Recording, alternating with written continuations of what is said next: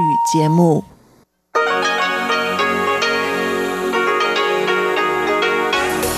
В эфире Международное радио Тайваня. Здравствуйте, дорогие друзья! Вы слушаете Международное радио Тайваня. В студии микрофона Чечена Кулар. Сегодня 15 мая, пятница. Это значит, что в ближайшее время на волнах МРТ вы услышите выпуск главных новостей и тематические передачи. Передачу Андрея Солодова «Азия в современном мире», передачу Марии Ли «Экскурсия на Формозу» и передачу Лили У «Ностальгия». Оставайтесь с нами.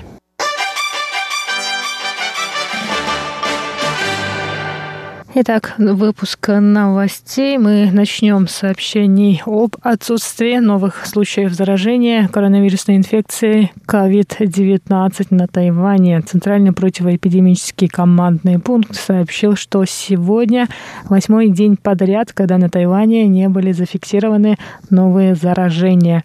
Общее число зафиксированных больных COVID-19 остается прежним – 440 человек.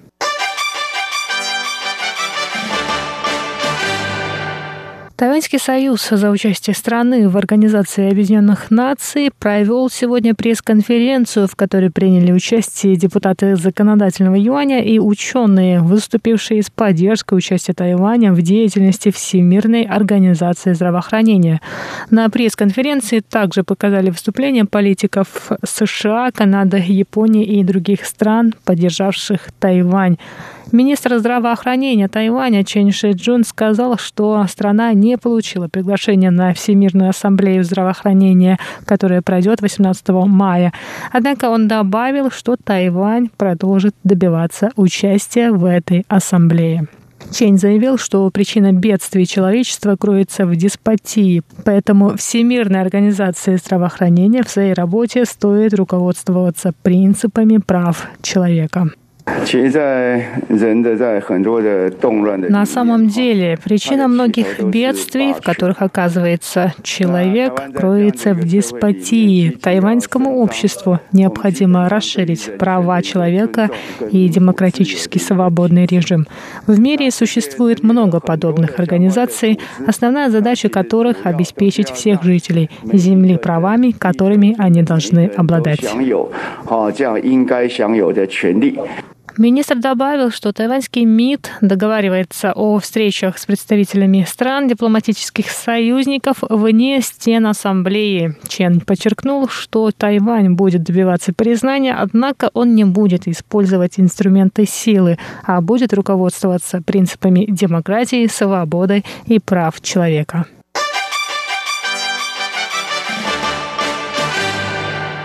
Премьер-министр Китайской республики Тайвань Су Джинчан рассказал сегодня о кадровых перестановках в кабинете министров. Министр внутренних дел Сюй Го Юн, министр транспорта и коммуникации Лин Диалун, а также министр образования Пан Вэнь Джун останутся на своих постах. Пост министра культуры займет нынешний председатель Совета по делам Хака Ли Юнде, а на его место придет его заместитель Ян Джан Джень. Также стало известно, что перестановки перестановки произойдут в Совете национальной безопасности. На место нынешнего министра науки и технологий придет У Джанджун, министр без портфеля по политике в сфере науки и технологий. В правительстве рассказали, что У Джанджун активно занимался технологиями мобильной связи 5G и выступает за развитие новых технологий на Тайване. Имена тех, кто возглавит контрольные и экзаменационные юани, а также имена их заместителей и членов правления станут известны в конце мая и в июне. Сообщается, что нынешний генеральный секретарь президентского дворца Чен Дюй, скорее всего, займет пост главы контрольного юаня.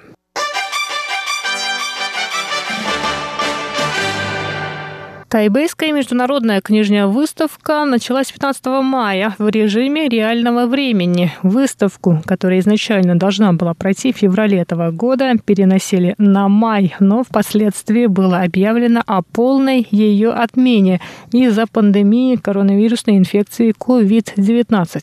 В онлайн-режиме книжная выставка проходит впервые. Виртуальное выставочное пространство поделено на четыре части.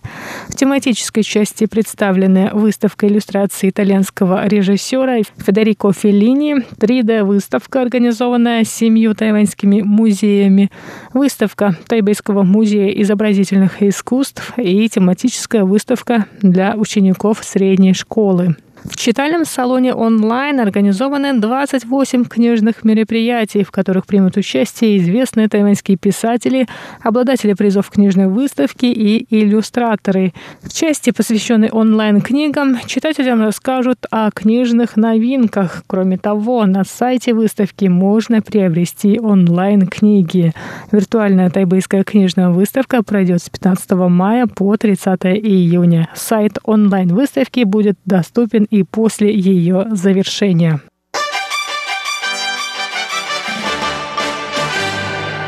Государственный университет Джинджи и Московский педагогический государственный университет провели 14 мая первое совместное дистанционное занятие по китайско-русскому устному переводу. Дистанционное занятие было организовано представительством в Москве Тайбейско-Московской координационной комиссии по культурному и экономическому сотрудничеству.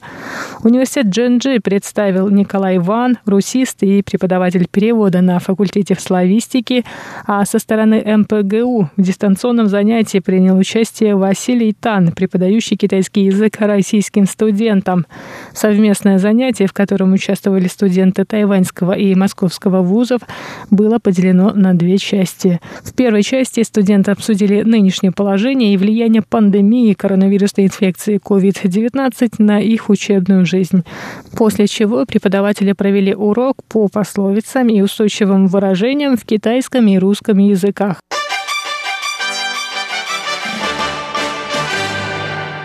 Трогательная встреча тайваньской школьницы Сюй Цзэхань и ее няни из Индонезии по имени Дуви прошла в онлайн-режиме в День матери, который на Тайване отмечает 10 мая. Старшеклассница решила найти свою няню, с которой она не виделась 15 лет, и в поисках ей помогли тайваньские и индонезийские средства массовой информации.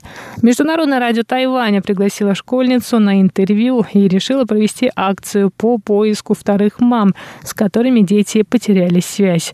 История Сюй Цзэхань и ее няни Дуви, по словам ведущего индонезийской службы МРТ, достаточно распространенная на Тайване. Тайваньская школьница решила найти няню, которая заботилась о ней в раннем детстве. Няня из Индонезии вернулась на родину, когда ее контракт с семьей Сюй Цзэхань закончился. Сюй ждет окончания эпидемии, чтобы навестить свою няню в Индонезии. Это были главные новости 15 мая. До скорых встреч на волнах МРТ.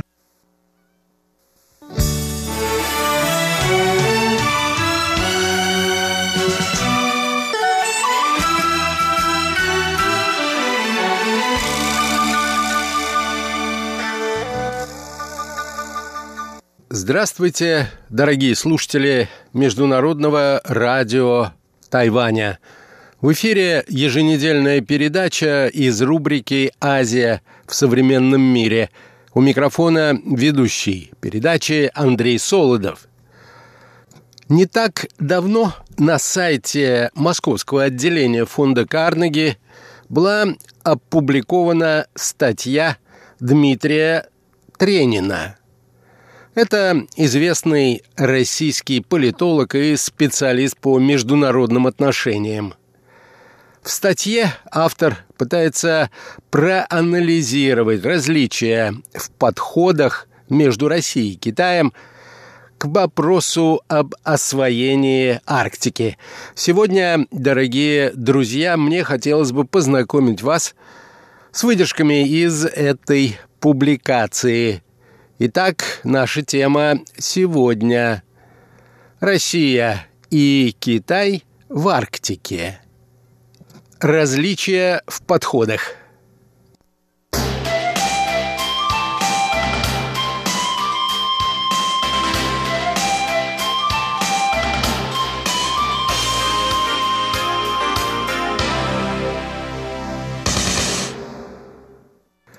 Очевидно, что некоторые важнейшие положения китайской и российской стратегии в Арктике прямо противоречат друг другу, пишет автор. Тем не менее, Москва и Пекин не акцентируют эти расхождения и избегают столкновений в практической политике. Более того, Китай и Россия все теснее взаимодействуют друг с другом в Арктике на прагматической основе совпадающих интересов. Изменения климата открывают прежде скованную льдом Арктику для судоходства и в перспективе для эксплуатации находящихся там природных ресурсов. В результате геополитических перемен в мире арктический регион становится очередным полем острой конкуренции государств. Продолжающийся подъем Китая логически приводит его к участию в этом соперничестве наряду с арктическими государствами. Взаимодействие международных игроков на крайнем севере происходит на фоне возобновившейся американо-российской конфронтации и растущего соперничества между Соединенными Штатами и КНР. При этом отношения России и Китая приняли характер стратегического партнерства. В Соединенных Штатах действия России в Арктике и проникновение туда Китая рассматриваются в качестве угрозы Западу. В России, в свою очередь, высказывают озабоченность в связи с усилением военной активности Соединенных Штатов и НАТО на Европейском севере и омывающих его морях.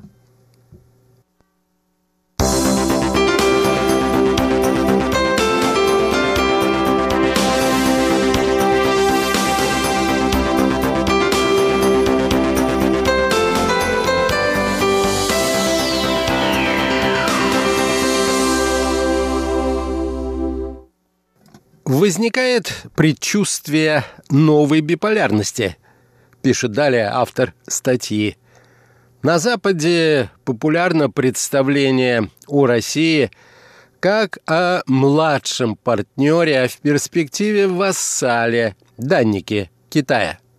Согласно этой точке зрения, Пекин развивает свою экспансию в западном направлении – постепенно подчиняя Россию путем использования в китайских интересах ее ресурсов и возможностей.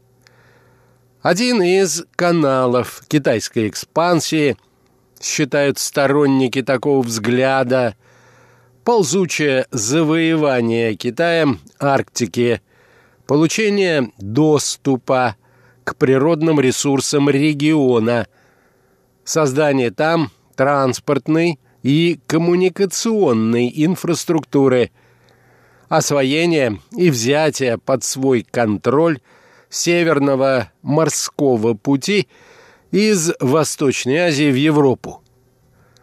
Насколько такое представление соответствует действительности, задается вопросом автор. Как соотносятся национальные интересы России и Китая в Арктике – что показывает сравнительный анализ арктических стратегий двух государств и сопоставление их практических шагов в этой области. И, наконец, как российско-китайское взаимодействие в Арктике отражается и может отразиться в будущем на безопасности Европы и в целом Евразии. Чтобы ответить на эти вопросы, мы рассмотрим применительно к арктическому региону следующие обстоятельства. Интересы Российской Федерации и КНР, стратегии и практическую политику Москвы и Пекина, перспективы взаимодействия двух государств. И сделаем выводы о влиянии отношений России-Китай на европейскую и шире евроазиатскую безопасность. В геополитическом отношении Россия – северная страна. Ее территория занимает почти весь север Евразийского континента, за исключением Скандинавии.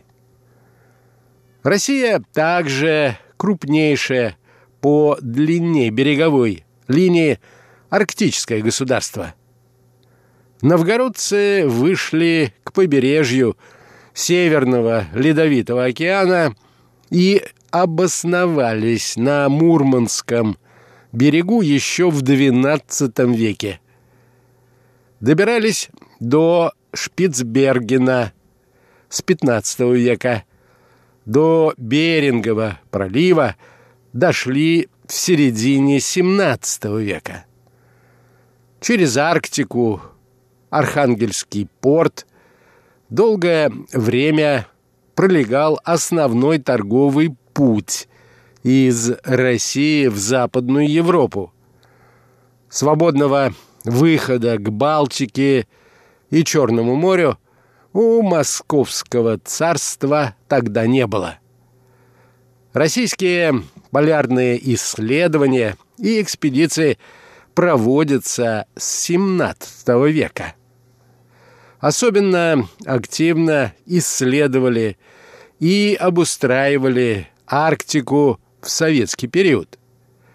СССР не только стал участником договора о Шпицбергене 1920 года, но и обеспечил там свое постоянное присутствие, основав на архипелаге угольную концессию. В 1926 году советское правительство заявило претензии на огромный сектор Арктики – 6,8 миллиона квадратных километров, объявив их полярными владениями СССР. Таким образом, национальная территория Советского Союза расширилась от крайних континентальных точек на Кольском полуострове и Чукотке до самого Северного полюса. В 1932 году по Северному морскому пути прошло первое судно. Были построены крупнейшие города за Северным полярным кругом – Мурманск и Норильск.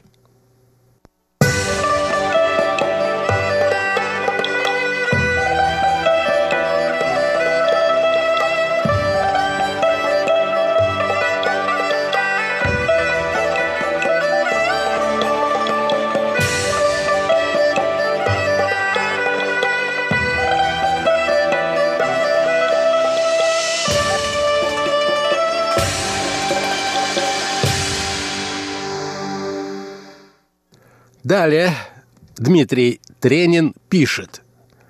Во время Второй мировой войны Заполярье стало одним из театров военных действий.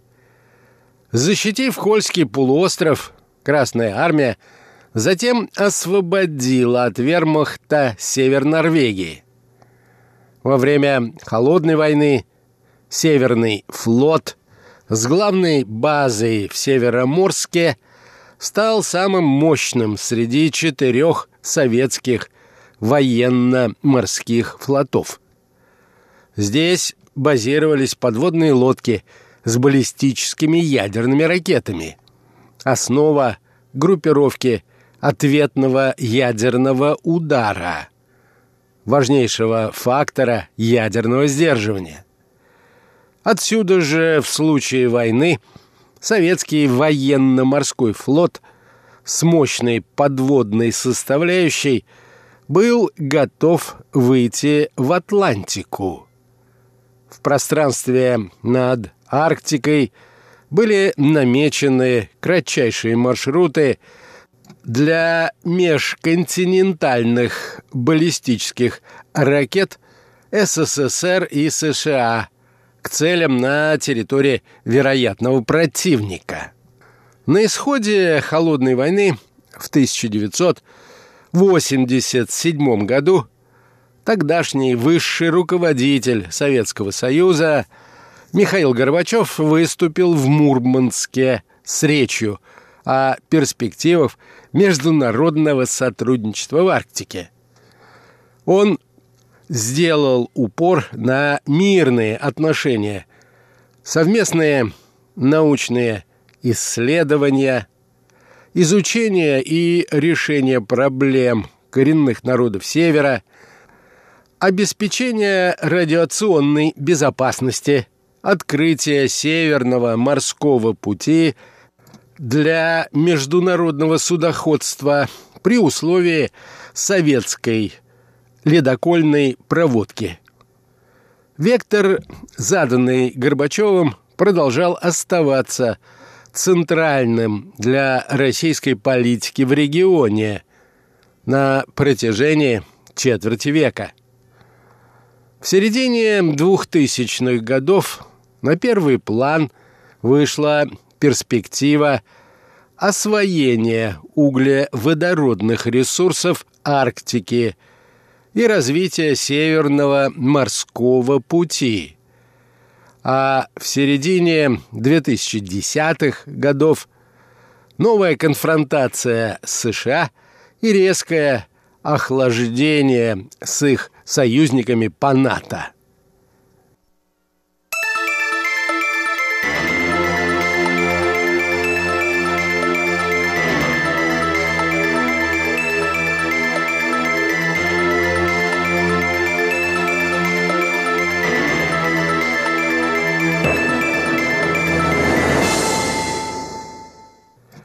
Китай удален от Арктики на тысячи километров, пишет далее автор. И его интересы иные, чем у России. Прежде всего, они связаны с положением Китая как одной из двух ведущих мировых держав 21 века. Формально со статусом постоянного члена – Совета Безопасности ООН, наделенного глобальной ответственностью. С 1925 года Китай – участник договора о Шпицбергене. Но его интерес к Арктике проявился даже позже, чем в Антарктике. Лишь с конца 1990-х годов КНР начал организовывать арктические экспедиции. В политическом отношении Пекин стал действовать активно с середины 2000-х годов. После этого процесс пошел по нарастающей. Как результат быстрого подъема Китая до уровня ведущей мировой державы – в 2013 году председатель КНР Си Цзиньпин выдвинул инициативу пояса и пути, обращенную в первую очередь к странам Евразии. Один из проектов этой инициативы – Ледовый шелковый путь, который Китай стремится проложить в Европу через Арктику. Руководство России, пишет далее Дмитрий Тренин, рассматривает арктическую зону Российской Федерации, территория площадью 9 миллионов квадратных километров, что составляет примерно 40% пространства всей Арктики, как свою стратегическую ресурсную базу. Здесь проживает всего два с половиной миллиона жителей, но создается 12 15% валового внутреннего продукта страны. Добывается 80% газа, а также никель, алмазы, редкоземельные металлы. Арктика дает одну четвертую экспорта страны и одну треть улова рыбы. Это одновременно и огромные пространства, предназначенные для освоения, и новый фасад России, ее новая граница. Наряду со значительными экономическими интересами, ресурсными, транспортными и прочими.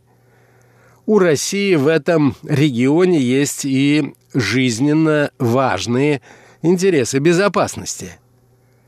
Ядерное сдерживание остается основной гарантией безопасности страны, и Северный флот сохраняет свое значение как один из главных инструментов стратегии ядерного сдерживания. В арктической зоне проживают коренные народы российского севера. Военная и экономическая деятельность СССР привела в свое время к загрязнению арктических территорий, и в последнее время Россия стала обращать внимание на хрупкость экологических систем в Арктике. В официальном изложении Пекина интересы Китая в Арктике связаны в основном с экологией, научными исследованиями, судоходством, разведкой и разработкой природных ресурсов. Действительно, климатические изменения, проходящие в Арктике, влияют благодаря воздушным потокам на климат различных районов Китая – в то же время очевидно, что важнейшим общим побудительным мотивом для действий КНР в Арктике служит стремление новоиспеченной глобальной державы присутствовать во всех уголках мира и мирового океана.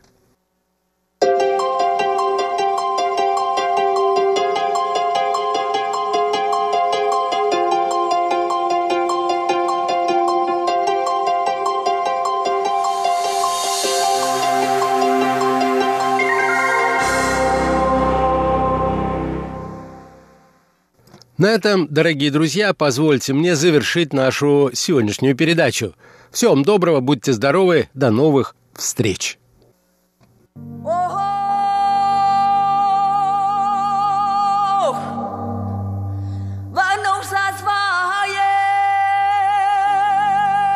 Экскурсия на Формозу. В эфире передача «Экскурсия на Формозу» у микрофона Мария Ли. Мы продолжаем серию передач, основанную на книге Валентина Лю «Экскурсия на Формозу. Этнографическое путешествие Павла Ивановича Ибиса». Эта прекрасная книга была издана в прошлом году издательством «Весь мир», и вы можете приобрести ее по ссылке в описании к этой передаче на нашем сайте ru.rti.org.tw. Очень рекомендую эту книгу всем, кто интересуется Тайванем. И напоминаю вам, что Валентина Лю, бывший шеф-редактор русской службы международного радио Тайваня, а ныне глава Центра тайваньских исследований и старший научный сотрудник Института востоковедения Российской академии наук. Итак, в прошлом году мы приступили к четвертой главе книги, которая называется «Формозский вопрос между Китаем и Японией, 1874 год».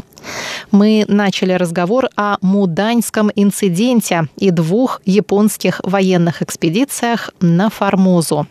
Напомню, что в 1895 году по условиям Симоносекского договора Китай навечно уступил японцам остров Формозу или Тайвань, который стал первой колонией Японии и до 1945 года являл собой витрину колониальной политики Японской империи. Но китайско-японская война и японская военная экспедиция 1995 года не были первой попыткой завладеть Тайванем. Ровно за 20 лет до этого японцы послали военную экспедицию, чтобы прибрать к рукам Южную Формозу. Эта попытка не увенчалась желаемым успехом, так как японцам не удалось тогда закрепиться на острове. Но в политическом, организационном и военном отношении она послужила мощнейшей репетицией и прологом для усмирения всего острова в 1895 году.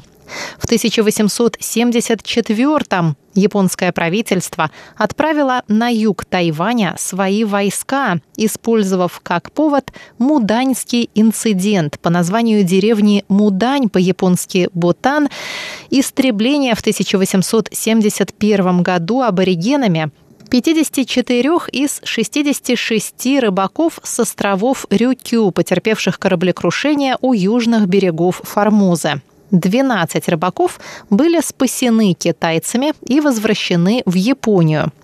Японские власти потребовали от Пекина покарать аборигенов, но получили отказ после чего решили сделать это своими силами, поставив под вопрос суверенитет Китая над Тайванем. Военная экспедиция 1874 года спровоцировала острую дипломатическую войну между Пекином и Токио.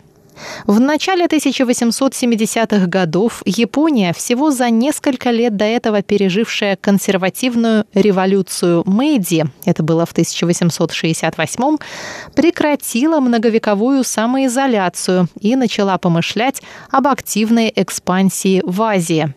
Японская военная кампания на Формозе, предпринятая в мае-ноябре 1874 года, стала первой серьезной пробой сил для будущей колониальной империи. Она же обернулась эпохальным столкновением цивилизационных представлений, в ходе которого традиционный китайский взгляд на универсальное срединное государство, властвующее над всем пространством между небом и землей, в том числе над вассалами в окружающей периферии, открыто уступил место западным доктринам о суверенной государственности, субъект-субъектных межгосударственных отношениях и, соответственно, соответствующих моделях дипломатии. Появление Японской империи в качестве страны-претендента на роль первой азиатской метрополии и лидера паназиатского мира стало новым этапом раздела сфер влияния, чреватым крутой переменой судеб Китая, Азии и всего мирового порядка. Неудивительно поэтому, что Муданьский инцидент привлек к себе внимание во всем мире, в том числе и в России.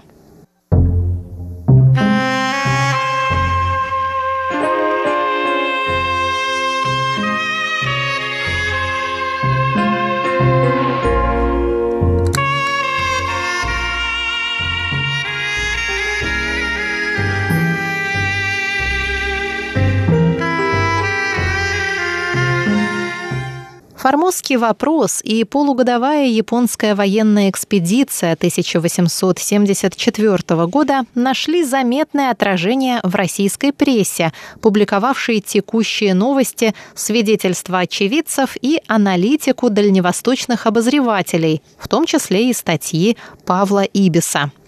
Подробное описание подготовки и проведения военной экспедиции на остров, а также дипломатических переговоров и условий мирного соглашения между Пекином и Токио опубликовано в 1978 году на русском языке в известной книге «Тодор. Тайвань и его история», где этой теме посвящен специальный параграф. Российские власти внимательно отслеживали ситуацию, да и общество не оставалось в неведении относительно событий на далекой Формозе. Отечественная пресса постоянно печатала как краткие телеграфные сообщения о маневрах японских войск под началом генерала Сайго Цугумити, так и подробные обзорно-аналитические публикации российских и зарубежных экспертов. Указанные публикации можно разделить на три основные группы. Во-первых, это сообщения очевидцев, в основном российских военных моряков, побывавших на острове в роли нейтральных наблюдателей во время и сразу после японской экспедиции. Во-вторых, это переводы обзорных статей из зарубежной английской и французской периодики. И, наконец, аналитические обзоры российских авторов, находившихся на Крайнем Востоке и имевших доступ к региональной прессе, в основном выходившей в Китае и Японии периодики на западных языках, а также возможность собирать распросные сведения. Это статьи Павла Ибиса.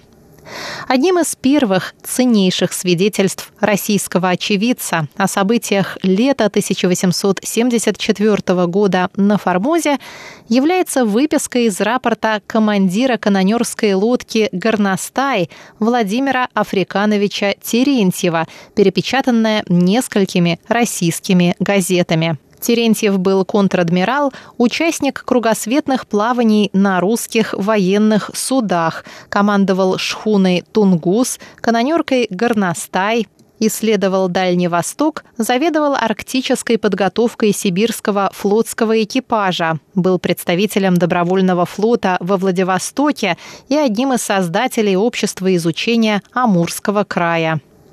Терентьев побывал на Формозе за полгода до Ибиса и в самый разгар японской военной экспедиции. Причины и цели визита указаны в рапорте командующего отрядом судов на Тихом океане контр-адмирала Брюмера, составленном 28 июня 1874 года на борту флагманского корвета «Аскольд». Далее цитата. «Командир лодки «Горностай» рапортом от 3 июня доносит мне, что он по предписанию нашего посланника в Пекине отправляется в Фучуфу, а оттуда пойдет в порт Тайвань на остров Формозу для наблюдения за действиями обеих стран – японцев и китайцев». После успешного выполнения предписания в сопроводительном письме в российский МИД от 4 сентября 1874 года сам посланник в Пекине сообщал по этому поводу следующее.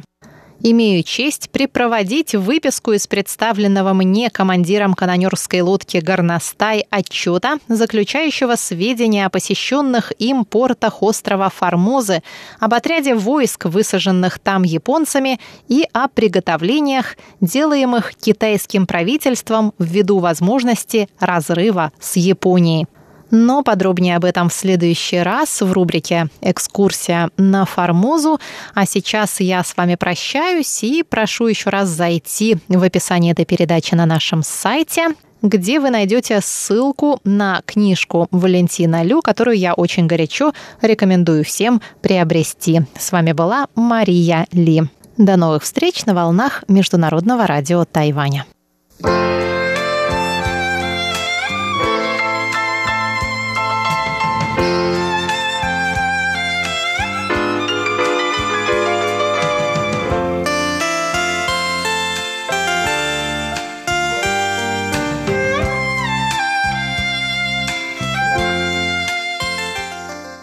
Здравствуйте, дорогие друзья! В эфире Международное радио Тайваня. Вы сейчас слушаете передачу «Ностальгия». Я ваша ведущая Лилия У. Очень рада с вами снова встретиться. Сегодня давайте вместе послушаем песни 80-х годов о детстве.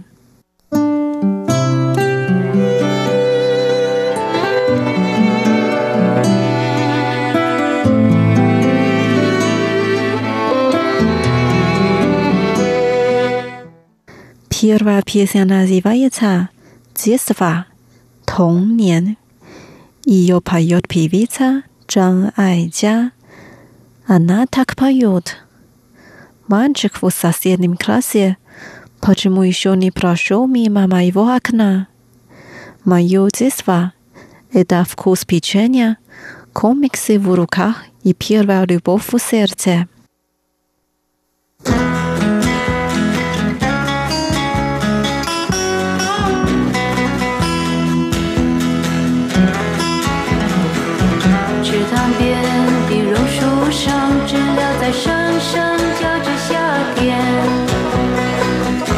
张边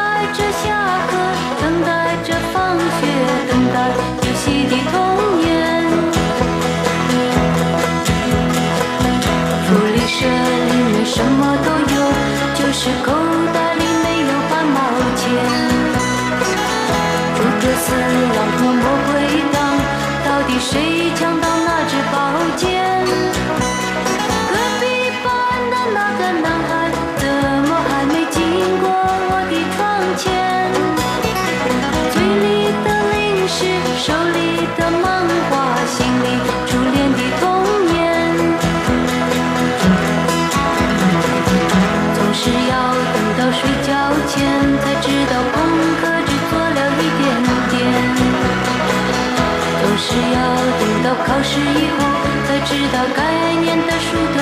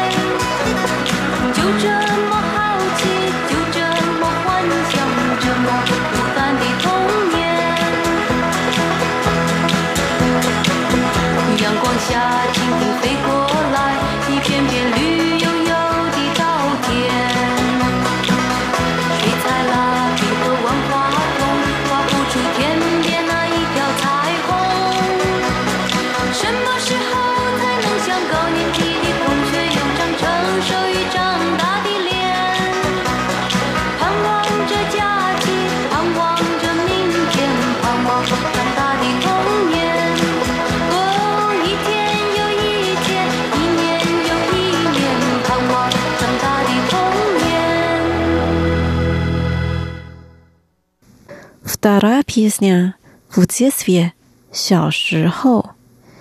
Песню поет замечательный певец Чжан Юшен. В песне так поется. В детстве у меня была мечта полететь в космос. Летней ночью в небе звезды горят. Я мечтал, как я летаю между ними.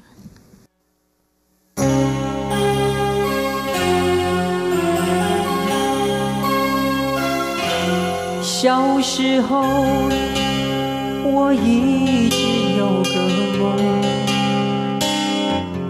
有一天我要飞向外太空，就像夏夜繁星闪烁，幻想我能穿梭其中，你有没有过？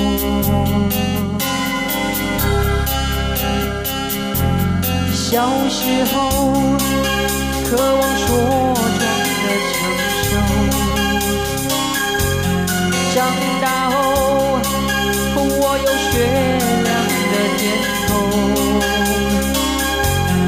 风雨却让心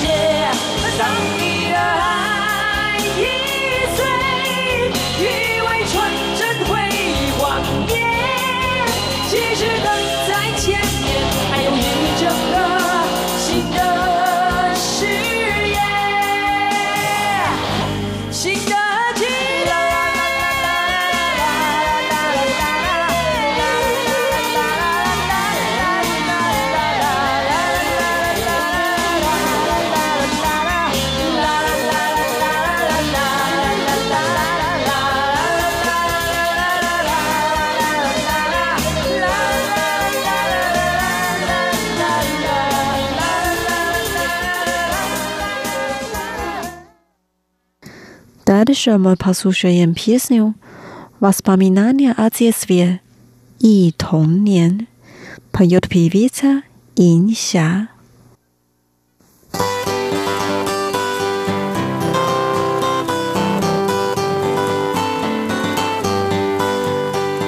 也是这部老爷车，也是这双溜冰鞋，往日。情景又出现，充满喜悦和快乐。啦啦啦来呀，啦啦啦笑呀，啦啦啦说呀，啦啦啦唱呀，小河陪着野花朵。老鼠走在小山坡，田里还是泥鳅多。是否记得我？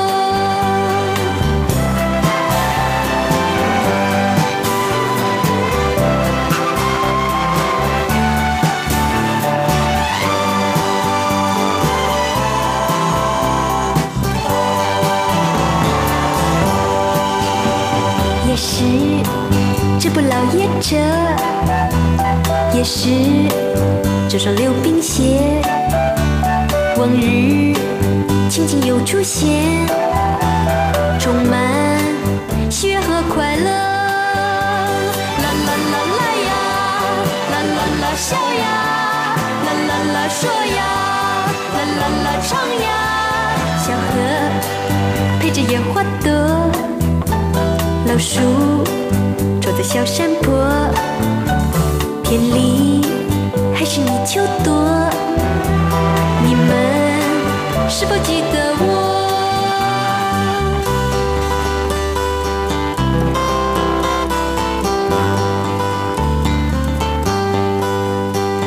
也是这部老爷车，也是这双溜冰鞋。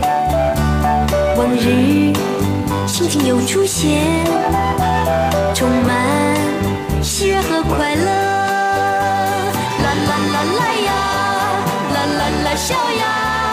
啦啦啦说呀，啦啦啦唱呀。小河陪着野花朵，老鼠住在小山坡，田里还是泥鳅多。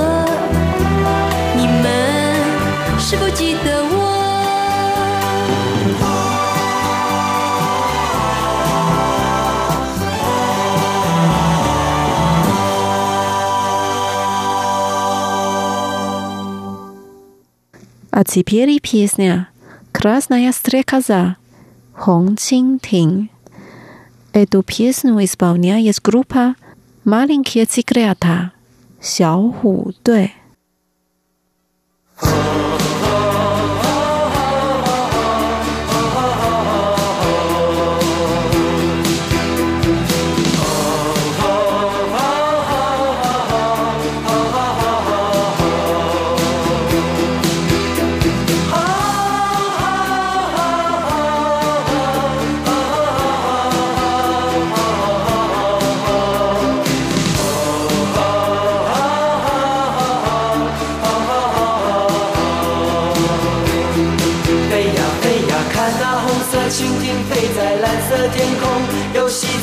中不断追逐他的梦。天空是永恒的家，大地就是他的王国，飞翔是生活。我们的童年也像追逐成长吹来的风，轻轻地吹着梦想，慢慢地升空。红色的蜻蜓是我小时候的小小英雄，多希望有一天能和它一起飞。当烦恼越来越多，玻璃弹珠越我知道我已慢慢地长大了。红色的蜻蜓曾几何时，也在我岁月慢慢不见了。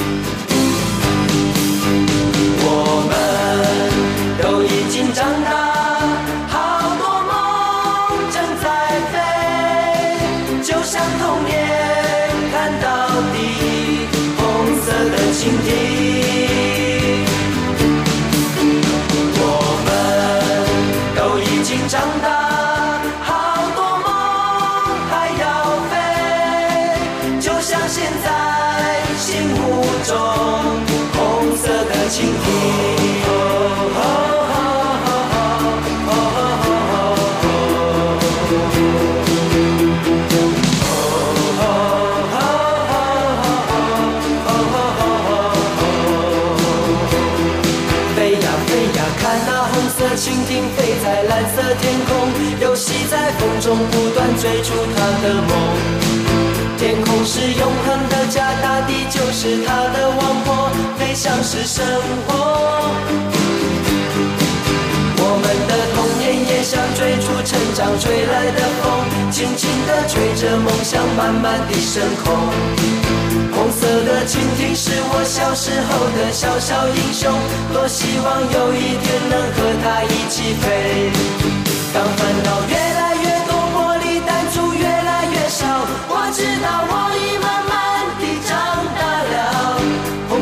色的蜻蜓曾几何时，也在我岁月慢慢不见了。我们都已经长大，好多梦正在飞，就像童年看到的红色的蜻蜓。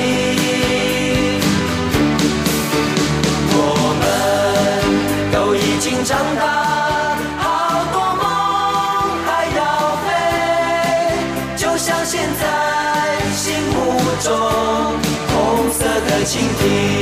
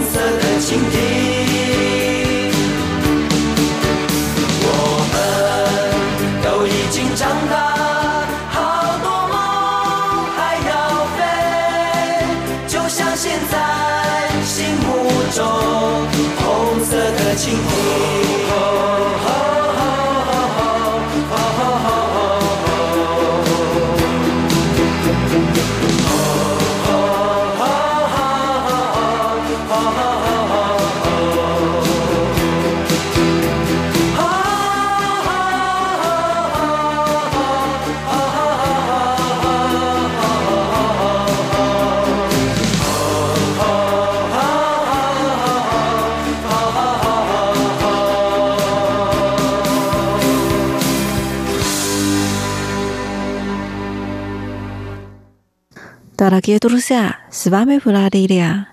Сегодня мы послушали песни о детстве.